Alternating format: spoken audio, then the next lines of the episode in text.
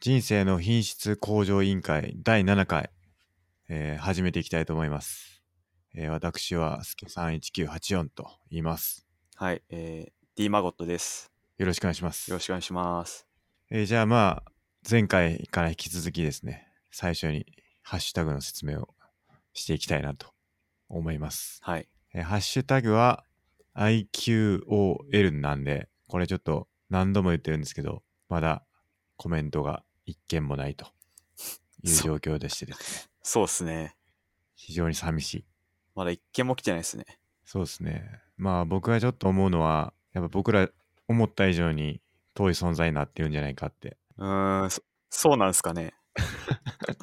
まあできるだけなんて言うんですか、身近な存在であり続けたいなとは思ってるんですけど、まあ、ちょっと遠い存在になってるんかなって。どうですかいや、まあ、多分そもそも聞く人がまだそんな多くないんじゃないかなって、正直思ってます。まあ、確かにそうですね。それは非常に率直なというか、正しいというか、間違いないですね。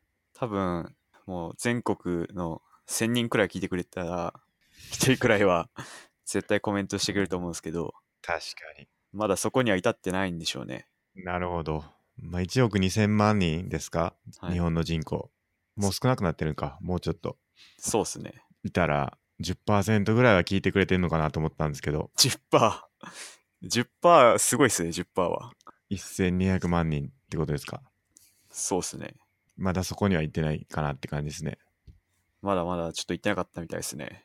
どうやらそうですね。まあ、今僕のデータによると、1個の再生数がだいたい40ぐらいですね。いやでも意外と多いと思うんですよね。いやー、そうなんですよね。思った以上に多い。これ昨日、エピソード6を配信したんですけど、夜、なんか朝起きて見てみたら、再生15件されてたんで、お10人ぐらい見てくれてるのかなみたいな、聞いてくれてるのかなっていう感じで意外に思いましたね。それ iTunes だけですよね。えーと、サウンドクラウドの方ですね。あ、サウンドクラウドか。はい。じゃあ僕が1入ってますね。そうですね、僕も2回聞いたんで、2入ってますね。にしても、まあ、僕と孫とさん以外で12再生入ってますね。すごい。まあでも、なんかね、サウンドクラウド変な外人にいいねされたりと か、絶対聞いてないやろっていう感じの人にいいねされるんで、まあなんか多分投稿されたら全部再生してるみたいなボットがいるんじゃないかなっていう気はしますね。ああ、うん、そんななんでのちょっが。とま当てにならない。あ、それに比べて iTunes もあるんで、そっちで聞いてる人もいるかもしれないですもんね。そうですね。でも多分 iTunes で聞いても、サウンドクラウドには計上されるはずですね。あ、そうなんですか。そうです。あの、メディアとして、あのーなんていうかな、あのーアップロード先がサウンドクラウドで、単にもうなんか、RSS を受け取ってるだけっぽいんですよね。えー、 iTunes は。なんでなんか、多分そっちに頼り切ってるんじゃないかなって気がしますね。じゃあ、まあ、全ての数で15ってことですね。うん、多分そうだと思います。うーん。まあ、こっからっすね。こっから、まだ初めて、いつからっすかいつから始めましたっけうーん、1ヶ月ちょいくらい前ですでしたっけ。かね一応小ノート見ると一番最初は11月8日、まあ、ちょうど1ヶ月ですかまあ1ヶ月半ぐらいかはでい。すね、意外に続いてるなっていうかそうですね。スケさんのなんかほ読んだ本によると、こんだけ続くのはすごいってことなんですよね。いやそうなんですよあのやっていき FM っていうなんかやっていく人たち僕も聞いたことないんですけどあのやっていく人たちのラジオなんですかねっていうのがあってそこの人たちが書いた本というか技術書店っていうのに出した本っぽいんですけどそれ読んだところ3回以内に大体終わるとポッドキャストなるほど。大体こうネタ切れになったりとかモチベーション探したりとか、まあ、そういうので続かなくなっていくポッドキャストが多いって書かれてましたねそんならもう我々6回、7回とか言ってるんで、そうですもう一瞬でしたねすごいっすよね。全く尽きない話題が尽きない。いや全くもうむしろ増えていく、そうっすね。まあ、テーマ選定が非常に良かったんじゃないかと僕は考察してるんですけれどはい。あー確かにあると思います。人生を豊かにするために生きてるようなもんなんで僕らって、そうっすね。 うん、毎日がラジオ毎日がネ大タ事に。なるというか、うん、もう全てがネタになる。そうですねそういう風に生きていきたいなという風にも思いますね素晴らしい。うん、で、えーっと、今日はちょっと辛いんですけど、はい。今日何の日か知ってます何の日、はいぜん全然わかんないですけど。全然わかんないですかはい。今日12月21日、はい。羽生さんが無冠に。あー、ニュースありましたね。ショックですね、これは。おどうですかいや、まあ私そんな将棋詳しくないですけど、はい。スケさんは羽生さんファンなんですか羽生さんはもう大ファンで、人生で会いたい人リストのトップなんですよね。ほ僕3人いて、3人やったかな ?2 人かなまあちょっと3人やった気がするんですけど、1人忘れちゃったんで、まあ、一旦2人というところにしとくと、羽生さんとタイガー・ウッズなんですよね。う。ほその羽生さん、ずーっと、僕、将棋はあんまよくわかんないんですけど、羽生さんは応援してて、対局とか見たりとかしまししてて、まあ全然わかんないんですけど、とりあえずあの、解説の人が、羽生さん勝ちそうとか、負けそうとか、逆転しそうとか、そういうのを聞いて、一喜一憂するっていうのが僕のライフワークというか、羽生さんの応援の仕方なんですけど、この前の永世七冠、この前というか去年ですね、ちょうどその竜王を取った、去年ですよね、う。去年でしたっ平成けの中ですよね。去年撮った時も見てましたけど、感動しましたね。その、羽生さんの魅力って何ですか羽生さんはやっぱ強い。ほ圧倒的に強い人がやっぱ僕は好きなんですけど、タイガー・ウッズもそうだと思うんですけど、う。はい。強さっていうのは魅力なんじゃないかなって気がしますね。じゃあ今、まあ結果として、こう、タイトル失ってしまって、強さ的にはこう、下がってきてるわけじゃないですか。そうなんですよ。それが悲しいっていう感じですか何なんでしょうね。まあ、やっぱ一つの時代が終わったって感じなんですか。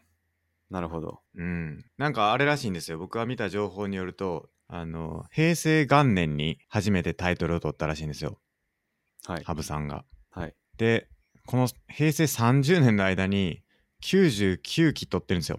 なんか見たことありやばくないま、ですすそれ。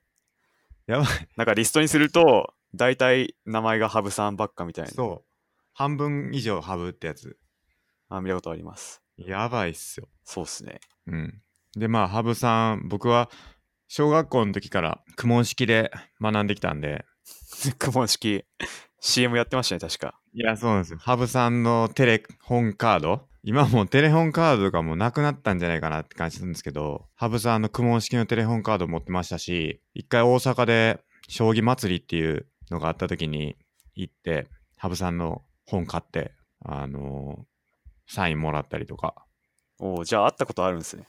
会ったことあります。頑張っってくださいって言いましたね。て。うん。はいって言ってま、はいって言ったんじゃないかな、確か。忘れましたけど。 もう相当前なんですね。だいぶ前です。あれ、大学4回生の時やったかな、確か。そうですね。大学4回生の時ですね。じゃあもう10年以上前か。 10年以上前になりますね。そうですね。10年以上前ですね。そう。で、まあ、羽生さんの対局は、だいたいニコニコ動画で見れるようになってからはずっと見てましたね。おおー。羽生さん、その、なんか話。強いのが好きな理由みたいな話ありましたけど、はい。逆に今の時代、藤井聡太の方が強さ的にはなんか話題じゃないですか。そうですね。そっちにまあ行ってしまえばくら替えっつうのはないですか。なるほど。いや、わかるんですけどね。何なんでしょうね。まあでもやっぱ最初に好きになった人がずっと好きっていうのはありますよね。そうっすね。まあ、あと、羽生さんの、なんていうんですか、こ言葉というか、生き様みたいなのも結構好きですけどね、なんか、おおなんかこう、勝負に、なんていうんですか、あの、結構名言残してるじゃないですか。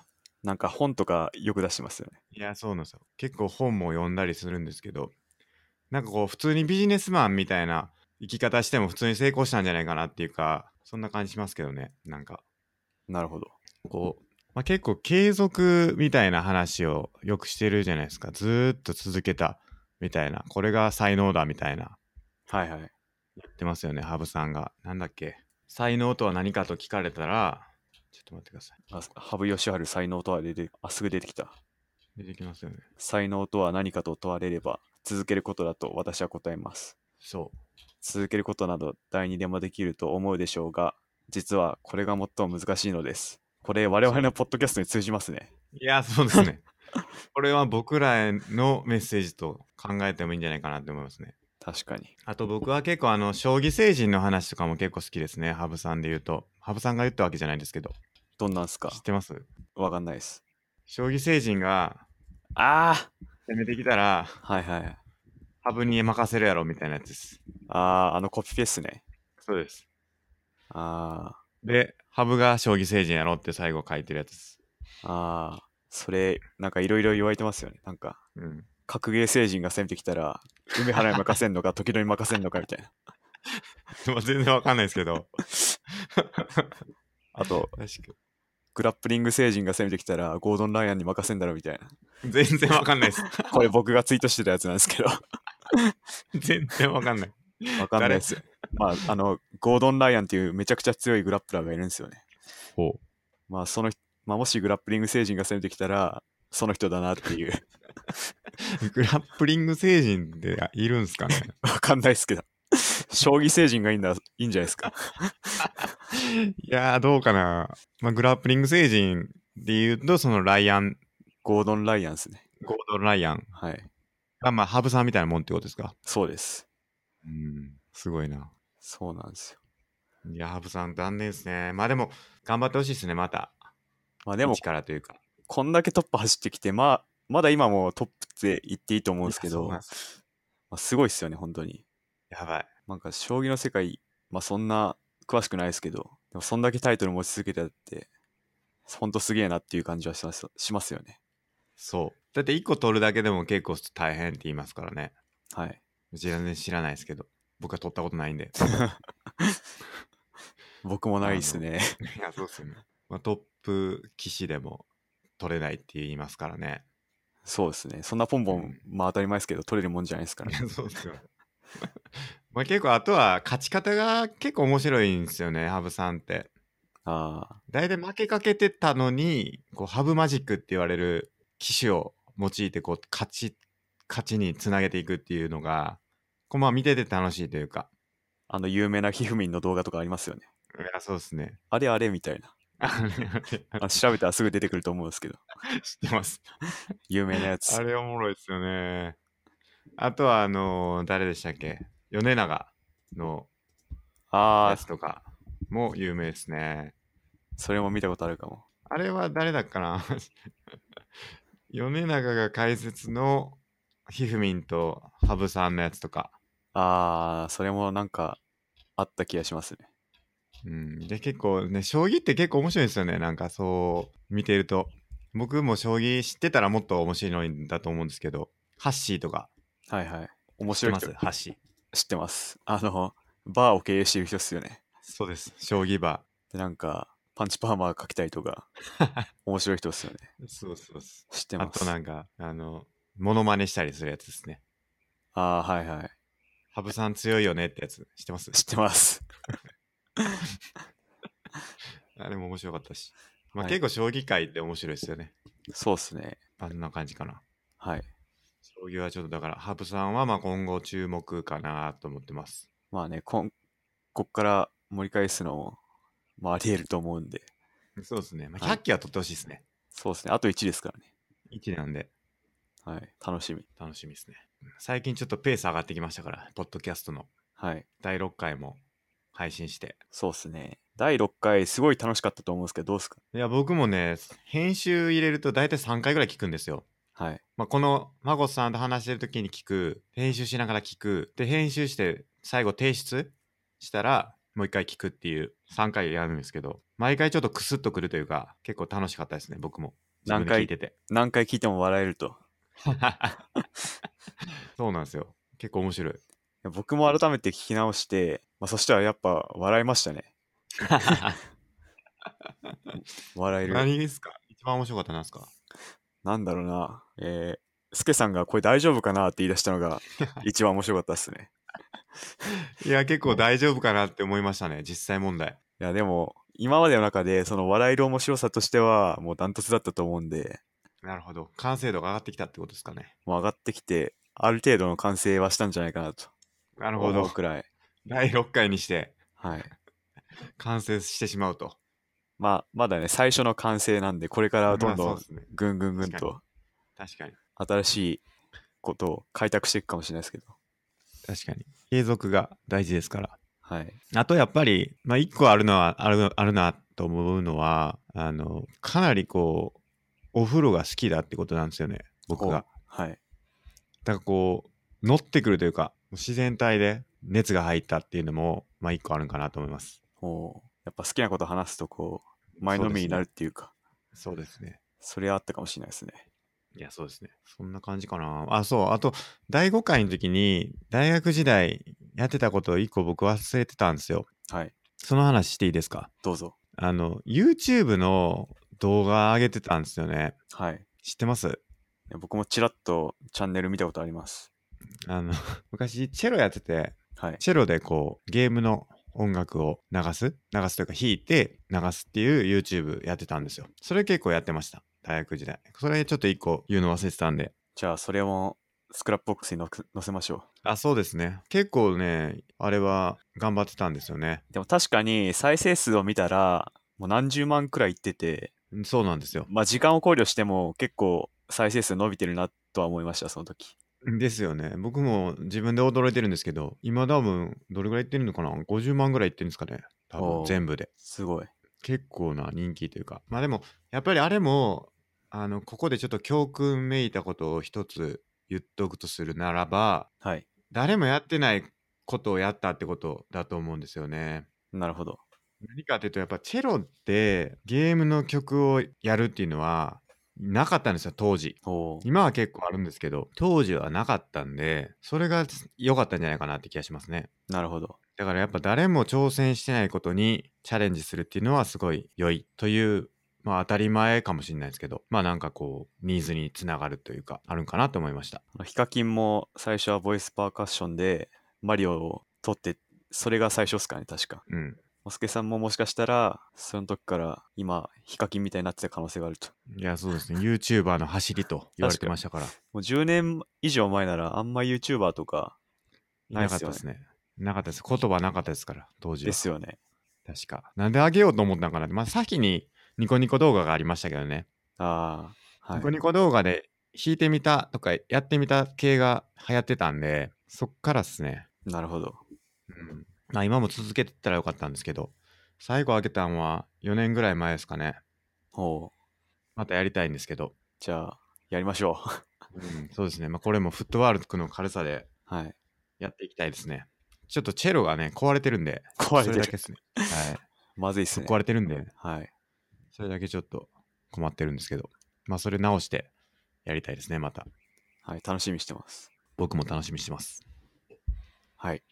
はい。では、今日のテーマ、今日のテーマ、何いきますか今日は、あの、もう年末なんで、今年1年の振り返りどうかなと思って。なるほど。はい。総括ですね、今年の。そうっすね。なるほど。スケあと1回ぐらいやれるかもしれないですけどね。まあ、あーまあ収録自体そはうっ。すね。まあ、公開は年明けになるかもしれないですけどね、次のやつは。そうっすね。多分。うんまあ、なんで、今日最後、今年最後ということで、平成最後のはい。振り返りってことですね。そうっすね。そうですね。やっぱ振り返り結構大事だと思うんですよね。そ振りうですか。そうですね、振り返り大事っすね。なんだろう、自分がどんだけ成長したかとか、そういうのを再認識するのにうん重要かなっつうのは思いますね。うんいつもやってますその年末とか。年末か、やってないっすね。 やっやてねってないっす。ダメだな。今からやろう。 そうですね。まあ、それもありますけど。まあ、スケさんと話すにあたって、まあ、自分のことをいろいろ、まあ、1年何したかっていうのを調べたんですけどうん、まあ、意外といろいろ文章にしたらやってたなっていう感じでしたね。なるほど。スケ結構だから、はい。あれですよね。振り返ってみないと、こう、消えていくものを、こう、定着させる意味でも大事ですよね。そうですね。スケさん的には振り返ってどうでしたそうですね。僕はいつも年末年始、まあ、31日とかにやってたりするんですよね。今年を振り返るというか、今年あったここぐらいを振り返って、Facebook に上げるみたいな。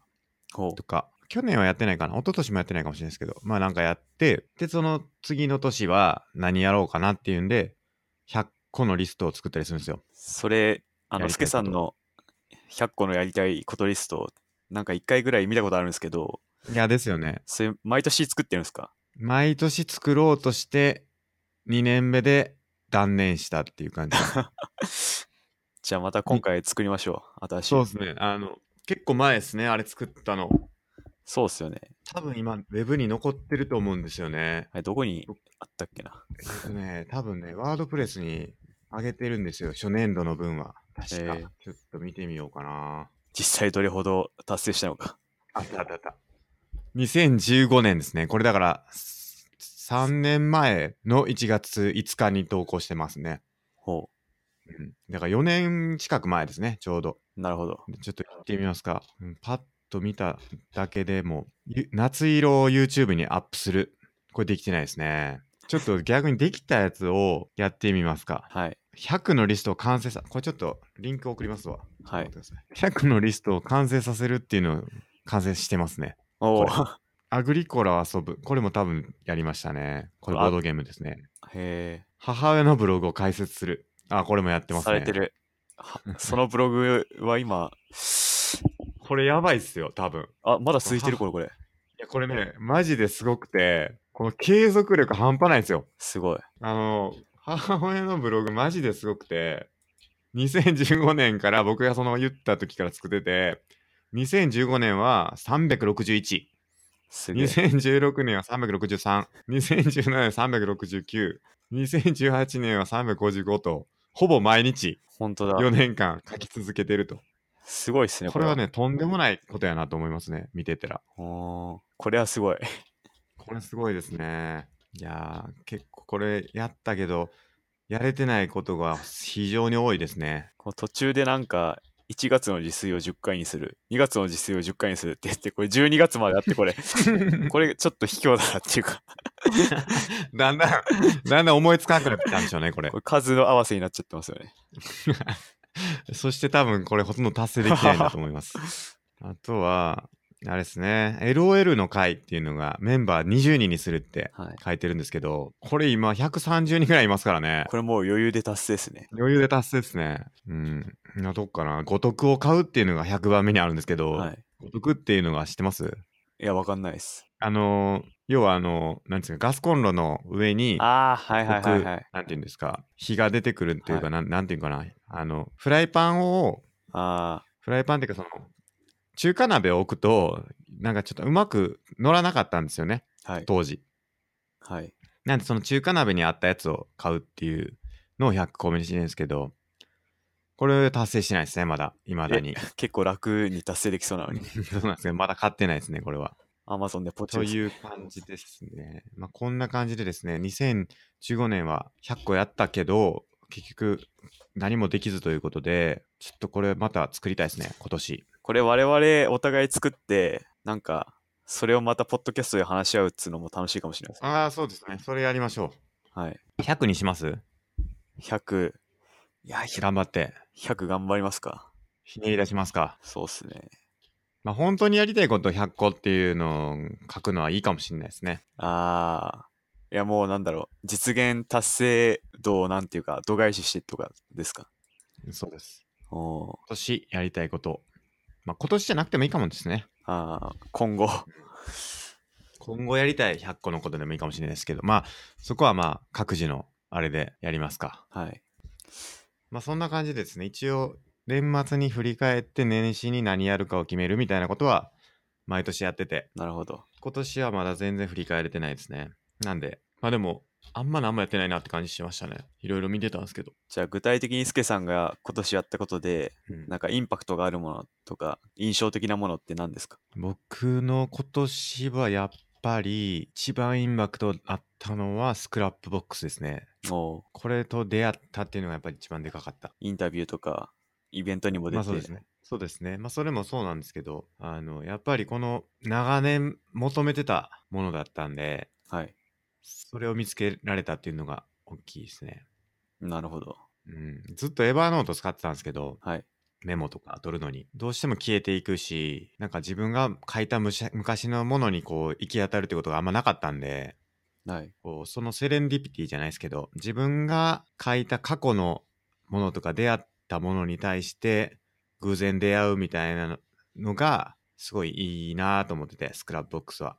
はいだからそれでこう今年のやつとかはかなり書いていったん書き留めていったんでスクラップボックスにそれまた見返すってのも多分振り返りになるんじゃないかなと思いますね。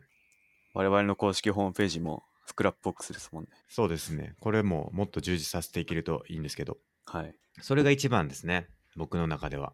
なるほど。マゴさんはどうですか一番。一番か。でも実際書いてみたら、もうなんか半分以上が格闘技のことだったんですよね。ほなんだろう、格闘技で、なんか大会で優勝したとか、う。ああ、賞をもらったとか、すごい。なんかそういうのが、あと格闘技見に行ったとか、うんうん、見に行って好きな選手と写真撮ってもらったとか、うんあと自分でこんな技上手くなったなとか、格闘技付けっていうか、格闘技ばっかでしたね。それは去年はそうでもなかったんですか去年もどうなんですかね。でも去年も文章にしたらこんくらい格闘技付けだったかもしれないですね。なるほど。 意外ともう格闘技大好き人間になってんなっていうのは改めて思いましたね。 2年でしたよね。何度も聞きますけど。えー、やってる期間ですかは ?2 年半くらいですね。い。2年半ぐらい。はい。すごいな。2年半で優勝とか、去年もしたんですか優勝は。去年あったっけないや、ちょっとパッとわかんない。準優勝があったかうん。なはい。初優勝って感じですか。そうっすね。金色のメダルをもらったのは今年が初めてかもしれないです。でもなんか2回ぐらい優勝してるんですね。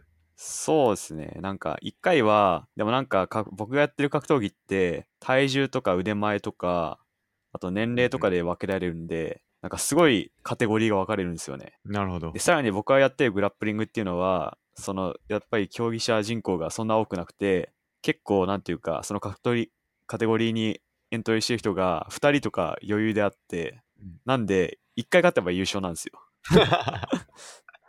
なるほまあど。これ結構あるあるなんですけどなるほど。で僕がその今年の4月にエントリーした大会も2人だったんですよなるほど。なんで1回勝って優 勝黄黄色のメダルみたいなそれはいいですね。え、じゃあ、負けた方も銀メダルってことですか確か2人エントリーの場合はなかったですメダルああ、なるほど。はいじゃあ、勝てば金メダル。そうです負けたら何もなしと。そうです。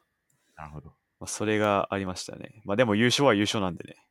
で、これ、グラップリング星人が攻めてきたときは、はい。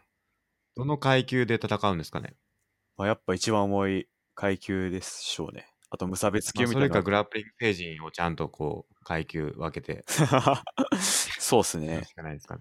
まあでもやっぱり一番強いのは無差別級で勝ってる人だと思いますよ。無差別級で、はいでも結局重い人は強いんですけどね。当たり前ですけど。重ければ重い方が強いと。強いですね。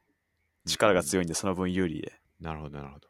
まあ柔道とかと同じですよね。うんうんうん力が強い方が有利に間違いないっていう。そうですよね。でも、お相撲さんとかって体重制限ないっすよね。ないですね。あれはどうなってるんですかあれは文化的にそうなんじゃないですか。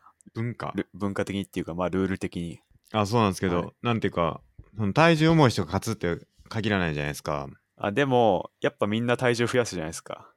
まあまあまくっあ。ちゃねくっちゃねで、あんだけはいでかくなって、体重を重くしようってしてんのは、やっぱり体重が重いに越したことはないっていうのがあると思うんで、うんみんな大きくなってるんだと思います。だって200キロ超える人と100キロぐらいの人が戦ったりしますよね。たまにありますね。ねえまあでも、小さい人が勝つこともあるんですけど、あの、大きい方が有利に越したことはないっていうのは間違いないと思うんで。まあ確かはにいそうっすよね。なんで、みんな、関取は重くなってるっていう感じだと思います。うん。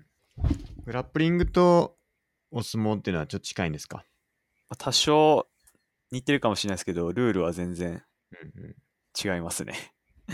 まあそらそうか。なんか、一人同士が1対1でぶつかるっていうのは同じですけど、まあ、グラップリングは全然寝てもいいですし、相手からタップ奪うまでなんで、全然違うかなっていう感じですね。確かに。はいで、いろいろ習得したと。そうなんですよ。 これはどういう、ちょっと語ってもらっていいですかその、習得した技術について、そうですね。ちょっとなんか語りたいことがあれば。あーじゃあちょっと語っちゃいますけど、はい。今年、クインテットっていうグラップリングのイベントがあって、うんうん。なんかそれで海外のあのオーストラリア人のクレイグ・ジョーンズっていうめちゃくちゃ強い選手が来てでその人が結構活躍してたんですけどその人がやってた Z ガードって呼ばれるガードポジションというか攻め方があってもうここからもう分かんないですよねスケさんは多分いや、もう全くわかんないです。 大丈夫です。その Z ガードのもうみんなをちょっと置いてきぼりにしてちょっと語っちゃいますけどクレイグ・ジョーンズの Z ガードの攻め方が素晴らしくて生で見てこれよくわかんないけどなんかすげえなって思ってすごい研究したんですよね。で研究していろんな攻め方のパターンを習得して、それ今も結構使ってるんですけど、その Z ガードが意外と何でも応用できるっていうか、いろんな攻め方があって、相手がどう来てもこれみたいな対処方法があって、これいいなっていうことで使ってて、なんかそれが自分の中ですごい攻め方の一つとして大きな要素っていうか手段になってるなーっていうのが今年、えー習得した技術の大きな収穫かなっていうところですね。そう Z ガードちょっと簡単に分かりやすく言うとどんな感じなんですか、えーっと、下から、あの、攻めるんですけど、相手が、もう自分はもう横に寝ちゃって、相手が上から攻めてきてる状態で、僕が、まあ、下の選手が片方だけ相手の足に絡めて、で、もう片方の足を相手の胸の方に当てて、ガードするって、もうこれ全然わかんねえな、全然伝わってる気がしないんです けど。いや僕聞いてたのは、なんかあの年末の格闘技の番組あるじゃないですか。ああ、いつもありますね。でこうなんていうんかな何もせえへんけどとりあえず寝転がってこうなんていうんですか相手の出方を見るみたいな戦い方をするほう。誰ですか桜庭とかですかあ違あ、まあ、うか桜庭も寝技系の選手ですね。バンダレなんとかとかですかああ、シュバンダレーシューバーは打撃の選手ですね。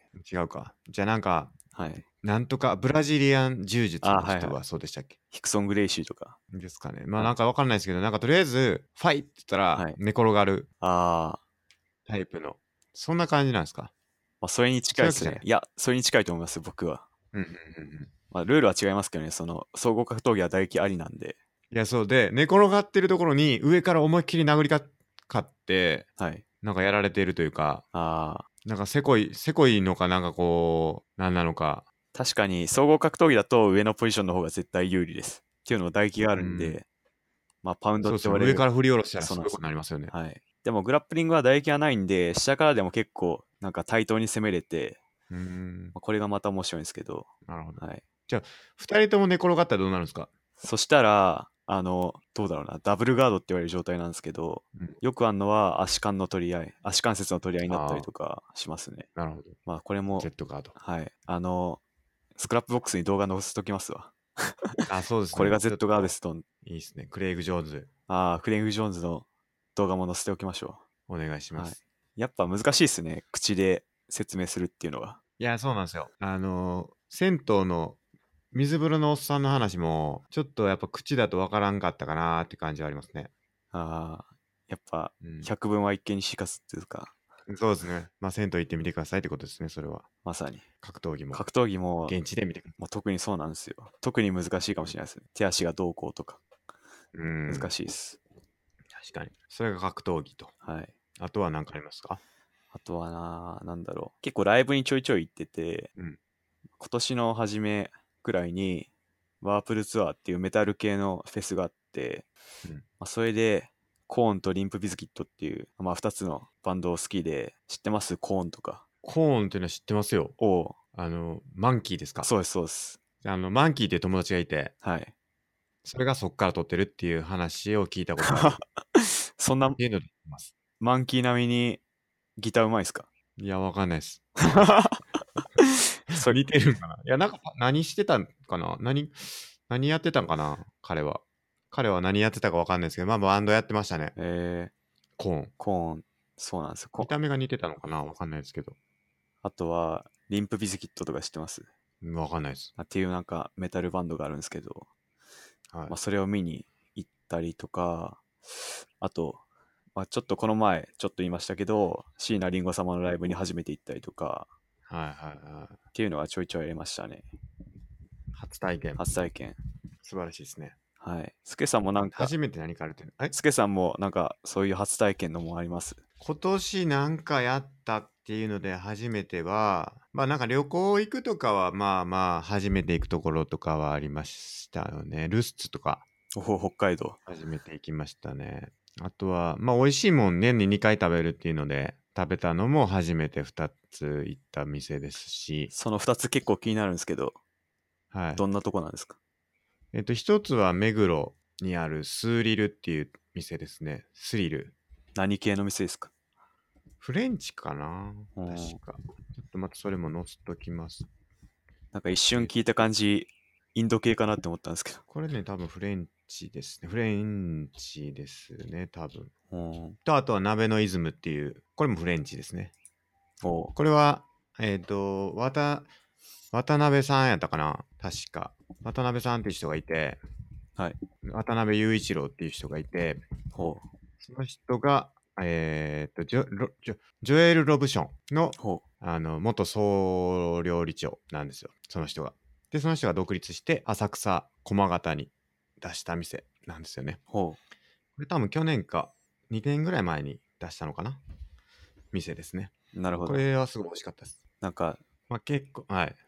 しょ詳細な食レポみたいなのないですかえっ、とね、なんかね、いや、うまく言えないですね。 まあ、さっきポロッと美味しかったですって一言だったんで、なんか、こういうのが出てきて、これがこう美味しかったとか、なんか、あんま僕、フレンチとか詳しくないんで。これは難しいですよ。んまあ、なんかね、その鍋のイズムは、浅草の老舗のお店と連携してて、連携しててというか、その素素材とかを使ってて、はい。フレンチなんですけど、何ですかちょっと待ってくださいね。写真見て思い出すんで。写真撮ってあるんですね。写真撮ってます。思い出せるように。なんかね、ああ、そうそうそう。そばがきとか。はい。そばがきって知ってます知ってます。あの、そばから作ったネチョウってしたやつ。そうですそうです。の、なんかウニの、なんていうんですか、乗せたやつとか。ほを、まあ、なんかフレンチ風にこうアレンジしてたりとかあとはあのーうなぎじゃなくてう。穴子。アナゴのなんていうんですか煮アナゴみたいなやつとかもその近くで取れた東京湾で取れたやつですか はい。 違うかじゃあ分かんないですけどどこで取れたか分かんないですけ どまあなんかそういうのがあったりとかまあまあそんな感じですかね団子とかなるほど。まあなんかとにかくまあまあ美味しかったです美味しかっ たです。まあこれもね、説明するのが難しいっていうのはありますよね。そうですね。食べに行ってください。はい。食べに行きましょすごい美味しかったんで。あとはフジロック行きましたよ。その音楽で言うと。う。おお、どうでした初めてですけど。あのーノーベル賞を取った人来てました。え、誰だろう京都大学誰の。だっけ京都大学の。あじゃなくて、あの音楽の、音楽で取った人。え、音楽でノーベル賞ノーベル賞じゃなかったかも。ああ、え、ノーベル平ボブ・ディラン。ああ、ノーベル平和賞。文学賞かな平和賞、文学賞だっけ、文学賞、文学賞。あ、でもなんか受け取る受け取らないで話題になった人っすよね。あ、そうなんですね。確かそうじゃなかったでしたっけで、ボブ・ディラン来てて、はいボブ・ディラン歌ってましたよ。えあのー MC とか一切なくて、ー、はい。 ひたすら歌ってました。なるほど、うん、その目当てはボブ・ディランだったんですかいや、僕はそんなについていっただけなんで、あまあまあ、聞いていきましたけどね、事前にいろいろ。あ、はい。まあ、特にこれという目当てはなく、そうですね。でヴもァンパイアウィークエンドっていうポップ、ポップな感じのバンドがあったんですけど、ほう。それはすごい良かったですね。えなんかね、僕が好きなイントロなんですよね。なんかこう、なんていうんかな。そのやっぱ僕はチェロやってて、ー、はい。やっぱその、あのーちょっと名前が出てけへんだね。その、インストはい。そのインストル、インストゥルメントはい。の曲が好きなんですよ。だから要は歌詞っていうか、そのバックでどういうメロディーが流れてみたいなのが好きなんですけど、ほそのメロディーみたいなのがイントロとか、そういうのがすごい好きで、それはすごい良かったですね、フジロックが。好う。じゃあ、スケさんは、なんかそういうチェロのミュージシャンとか好きなんですかきですけどね、あ、ツーチェロズも見に来ましたね、そういえば。ああ、ちょっと話題になってたやつだ。うん知ってます。あ、そうなんですかたすそうですね、一時期ちょっと話題になってましたね。ドコモの CM とかやってはいたはいはい。のがありましたね。あとは、今年、まあ、そうだ、始めたといえば、初めてやったといえば、このポッドキャストですよね。そうっすよね。うんまだ始まってばっかりですけど、ちょいちょいね、最初言った通りですけど、聞いてくれる人も増えてきたと思うんで、そうですね。来年さらなる飛躍を。いや、そうですね。来年はもう、かなりいきますね、これ。はい。もう何やるか分かんないですからね、こっから。何あるかわかんないですよ。もしかしたら、前回のポッドキャストを前澤社長が聞いてて、僕らを500万円のご飯に招待してくれる可能性もありますからね。ありますね、これは。そ僕らひょっとしたら宇宙行けるかもしれ なうい。。月に行ける可能性が。アーティストやと。あのーこれが、やっぱ日本だとほいうことになるかもしれないです。わかんないですからね、それは。う、ありえますね。確かアーティストを連れていくって言ってたんで、あそうなんですかクリエイターを。えー、これも僕らも候補ですよ、クリエイターとしては。まさにクリエイタええ楽しみですね、宇宙。いつ行くんでしたっけ、あれ。いついつでしたっけ決まってましたっけ前田さん ?2023 年って書いてるか。ほう。じゃあ4年後くらいですかね。ああ、そうか、2000 2023って書いてますね。のようですね。はい。あと4年ありますね、僕らに猶予は。ありますね。うん、ようやくスタート地点に立ったという か。急に、前澤社長が1人なんで8人ですか。8枠を争うというか、あ、そうなんですかそんなあるんですかそのようですよ。へえ。 9人なんで、全部で。あ、そうなん6だ。から8人って書いてます。なんでまあ、世界的アーティスト、はい。僕らも立候補して。そうですね。まあ、でも2人なんでね、どっちかしかいけない可能性もあり ますね。こっちしたら確かに。ちょっとまあ枠そが。の時はちょっと、はい。じゃんけんしましじょうゃんか。けん。はいじゃんけんしましょこれもそういう機会につながるかもしれないですし。う。はい。あとは味噌収穫しましたね、今年。おう初めて。あの、話してた味噌。はい。今年も漬け込みましたし、味噌。味噌、どうでした食べてみて。いや、結構美味しかったですよ。おううん。味噌煮込み作ったって、この前言いましたけど、ホットクックあーで。はいはいはい。それも僕の自家製の味噌ですから。なるほど。うん。まあ今年も作りましたよ。今年結構多めに作っちゃったんですよね。いや、その倍作っちゃって。はい。倍。 6キロ。はい。信じられない量でしたね。鍋も2つ用意して。じゃあ、ちょっとこれは、もし、その味噌味噌を収穫したら、あの、ファンの人に、リスナーの皆さんに配布する可能性もあると。まあそうですね。あの、先着3名。 3名。先着じゃない方がいいかな。やっぱ抽選かな。そうっ すね。抽選で、まあ、3名、はがき送ってくれれば、はやるんでね、がき。はがき、こう、バーって混ぜてはい。でまあ、それかって、いうのもやりたいですね。ハッシュタグ IQOL で、あ、そう味噌 くだ。ださいって。味噌、味噌応募プレゼントみたいな、味噌、なんですか、プレゼント会みたいなやつはいでやりますか。それもあるかもしれないですね。ありますね。まあなんかいろんな可能性が広がったのが、まあ、ポッドキャストはい。ですね。あと、ミクシー再開しましたね。ミクシー。どうっすか、ミクシで結構いいですね、やっぱり。ー。結構、それぞれ前ミクがちょいちょい増えてる人とか。あれ驚くんですけど ね、僕は全くないんですけど、僕が誘った人以外。はい。僕が誘った人はなんか前見か増えてて、はい。どういう あれで増えてるんだっていうのはちょっと気になりますね。ちょっと、孫さん増えてましたけど、どうやって増えたんですかいやそれはまさに、ポッドキャストを聞いてくれた人がいて、僕の友達で、おそんで、作りましたっ つって、連絡来て、すごいあな。じゃあ前向きになりましょう。なるほど。はいじゃあ、この放送聞いてくれて、ミクシーやろうってなった人は、前見くになりますかそうっすね。いや、違うな、それは。まあ、でもやっ違うなぱ、最初我々言ってたのは、ミクシーは結構身内ツールだとそうです思うね。んで、そうなんですよ。まあやむなしですけど、言いたいですねやっぱはい、ある程度ミクシーは身内。そうなんですよ。そう。そこぶれたらいけないですね。そしたらもう Facebook になっちゃうんで、ミクシーが。いや、そうそうそうそう。最初に言ったのがもう全く生きてないんで、それダメです。はいミクシーは身内。はい。もう完全な身内。そうっすね。それでいきましょはい、そういうスタンスで。う。だから、僕らのミクシーを見たかったら、僕らと身内になってくださいってことです。そうっすね。もうんう、顔も、なんていうか、身元も分かってるような人じゃないと、そうですね。まずなる可能性はないと。そうですね。はい。で、いい話しますちょっとやっぱり。いい話、はい。なんかあるんですかいや、ないんでちょっと、ないお願いしたいなって。え、僕がですか ちょっと待ってください。いきなりすごいのが飛んできた気がするんですけど、お願いします。いい話してくださいって。いや、いきなりすごいの飛んできたな。なんか小ノートにも、 2018年をはい、総括した。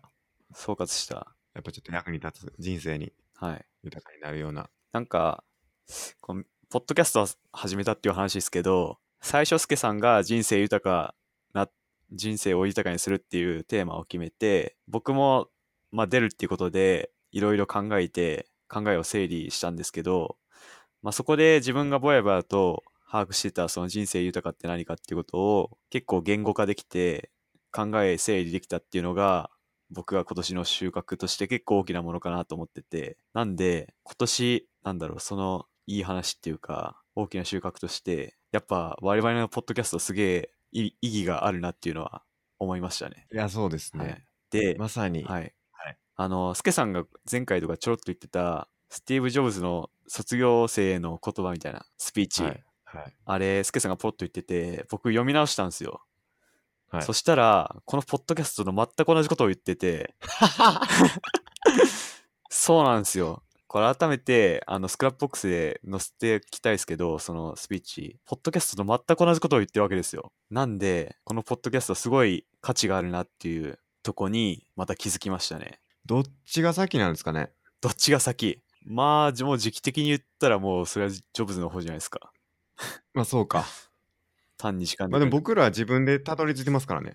そうですね。別に我々ジョブズからパクったわけではないんで。まあどっかに残ってたかもしれないですけどね、ジョブズのインタビューは読んでましたから僕も。はい。まあでも、まあやっぱ結論一緒やってことですよね。そうなんです。なんで、今年のいい話というか、今年の人生豊かになる大きな要素としては、我々のポッドキャストであるというとこじゃないかなと思いました。なるほど。はい。確かに。ちょっと、ジョブズの話をもう一回さまるとどんな感じですかえーっと、ともう一回見てみますね。あったあった。まずは、点をつないでいくっていうことを言ってて、ジョブズは。はい。まあ、それは、まあ、このジョブズの言った内容を見てみると、あの、その、実際にそのジョブズの日本語訳を読むと、自分の好奇心と直感で、たまたま出会った多くのものが、後々貴重なものとなりましたって最初に言ってて、うんまあ、これはふ我々が言ってたフットワークの軽さにも通じると思うし、はいはいで、その後、ジョブズがカリグラフィーの話をしてて、まあ、それが Mac のフォントの綺麗さにつながったってジョブズは言ってて、うんでもそのカリグラフィーやってたのは大学時代で、ジョブズが。全くそんな Mac のフォントなんて将来役に立つとか知らなかったらしいんですけど、まあ、でも当時すごい本気で取り組んでて、まあ、それがあの後々大きな成果っていうか、につながったっていうことを言ってて、まあ、うん我々もこう大学時代何をすべきか、ポッドキャストで最終的には自分が好きなことを見つけて思いっきりやったらいいみたいなはい。ことを言ってたと思うんですけど、はいまさにこういうことじゃないかなと。確かに。はい。っていうのが、まず一つですね。はい。あとは、ジョブズは自分が好きなことを探して、その好きなことをなんか徹底的にやってくださいみたいなことを言ってて、まあ、我々も自分を知るっていうか、己と向き合って、その上でそれをやりましょうみたいなことを何回も言ってたんで、まあ、これも全く同じじゃないかなと。確かに。はい。もう全くジョブズですね、僕らは。ジョブズですね。ねジョブズ級ですね、我々。ジョブズ級。はい。これはありますね。ありま好すね。き。ありますね。ええ前ジョブズもはい世界的アーティストって言っても過言ではないですから、それと同じ僕らも世界的アーティストなんじゃないかってことですね。ありえますね。ありますね、これは。なんか多分つ、なるほど。月行くにも結構訓練しなきゃダメだと思うんで、まあ確かに、その心構えっていうか、準備を、心の準備をしとかないとなっていう。確かに。いきなり言われても困りますから、僕 らも。そうですもんね。で、調整とかもありますし。はい。まあ、そうか。大丈夫ズと同じことを言ってる僕らは、やっぱ正しいというか、はい。まあ、一つの答えというか。そうですね。やっぱジョブズも、うんまあ相当それなりに人生とかについて考えてきたと思うん で、まあ当たり前ですけど、ちょっと上からっす。まあそれ当たり前だと思うんですよ。面白い。はい。で、我々も我々で考えて似たような結論に至ってるのは面白いなっていうのが。確かに。はい。みんな同じことに行くんかもしれないですね、そしたら。はい。やっぱ、それがなんていうか、世界の真理じゃないかなと。うん。あのアメリカ人が考えても日本人が考えても同じ結論に至るのはやっぱそれが真理であるからだとうん、言えると思うんですよね。なるほど。はい、点と点をつなぐっていうのはやっぱ結構難しいんじゃないかなっていう部分もあるんですけどね実際はい。どうやったらつなげられるんやろうなっていうのは気になりますねまあ我々も今年を振り返って点を整理したわけですけど、うんまあでも僕が考える限りはなんかジョブズは無理やりつろつなげろって言ってるわけじゃなくてうんとりあえず点をたくさんかつ真面目に作ってたうら、ん未来で何かつながるよっていうことなんで、うんそんなつなげようつなげようって努力しなくてもいいまっあていう確かにいうことだと僕は思いましまあ確かに一生懸命やるってことですよねそうです目の前のことにた。はい。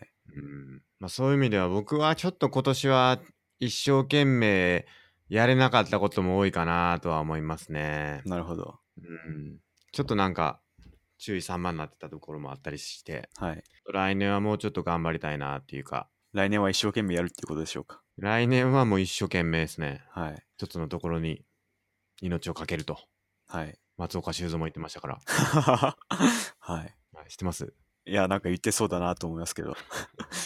松岡修造のあのー動画好きなんですよね。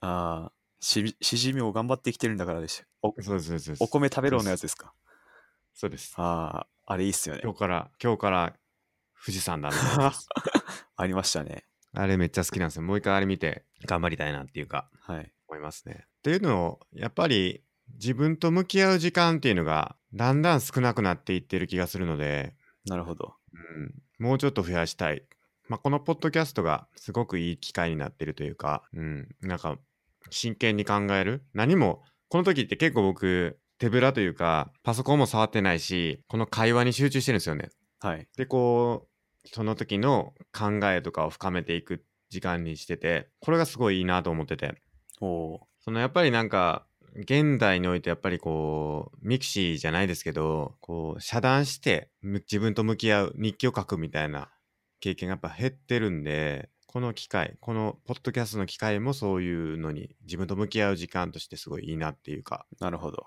思いますね。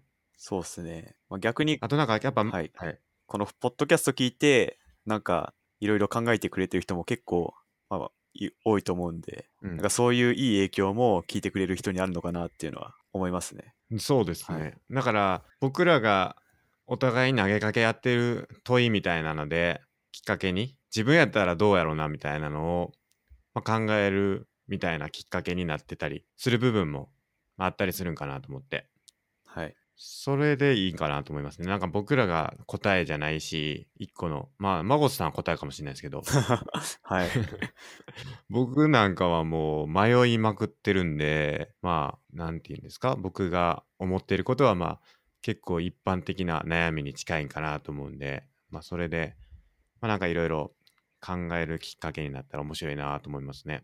なるほどあの僕の友人もあの大学時代何やってたっけなみたいな話とか何したらよかったんかなみたいなのとかを考えるっていうのを言ってた人もいますしはいまあ、なんかそんな感じで、まあ、大学時代やったらまあ自分がどうやったかとかもそうですけどあとはその人生の短さとかもなんか今後どうしていこうかとか今どうしていこうかみたいなので考えていくのはやっぱり自分と向き合う時間になるんで、まあ、なんか一個のテーマとして一個一個なんか考えていくといい時間になるんじゃないかなと思いますね。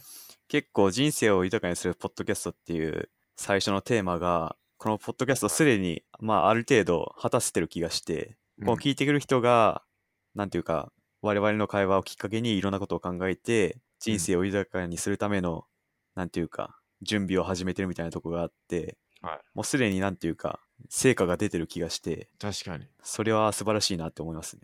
いやそうですね、はいあの人数じゃないですからね一人でもそういうきっかけになったらもう勝ちですからそうっすよね。一人でもね、なんか、いい方向に向いてくれれば、そもうそれはもう素晴らしいことなんで。いや、そうですね。はいまあなんか、新しいこと始めてみたとか、はい、ちょっとモチベーション上がったみたいな、なんかモチベーション上がる話したかなって、 ちょっと思うんですけど、 確かに。まあなんかモチベーション上がったみたいなことを言われたりしてたんですけど、ありましすたごいね。はい、嬉しいですね。そうですね。とても嬉しいです。うん。まあなんかそんな感じで、 まあ、あの、直接言ってくれ、くださるのはすごいありがたいんですけど、できればツイートしてほしいなっていうのもありつ つ、ハッシュタグまあ IQL。まあもちん。ろんあの、はい。そうですね、あの、ハッシュタグ何度も何度も言うんですけど、未だゼロなんで、そうっすね。ぜひ、 ぜひ、もう、言ってほしいですね。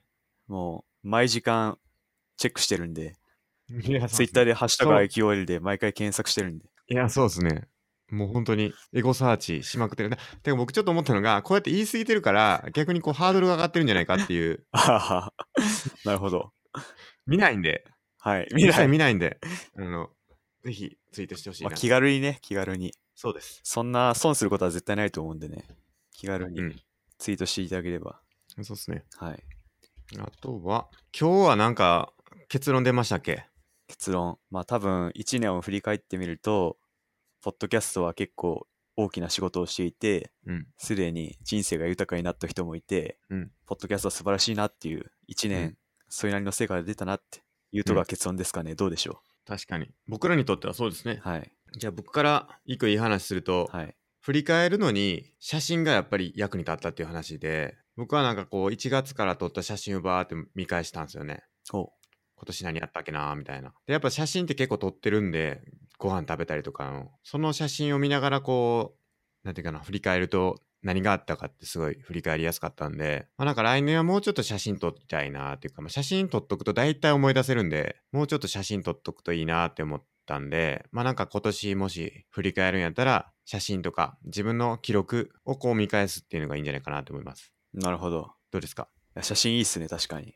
うん。まあ、僕も撮るようにしてるけど、そんな意識的には撮ってないっすね。なんか僕は結構ご飯とかも撮ってるんで、はい。普段の。で、あとは日記書いてたんで、日記もまああるかなって感じですね。なるほど。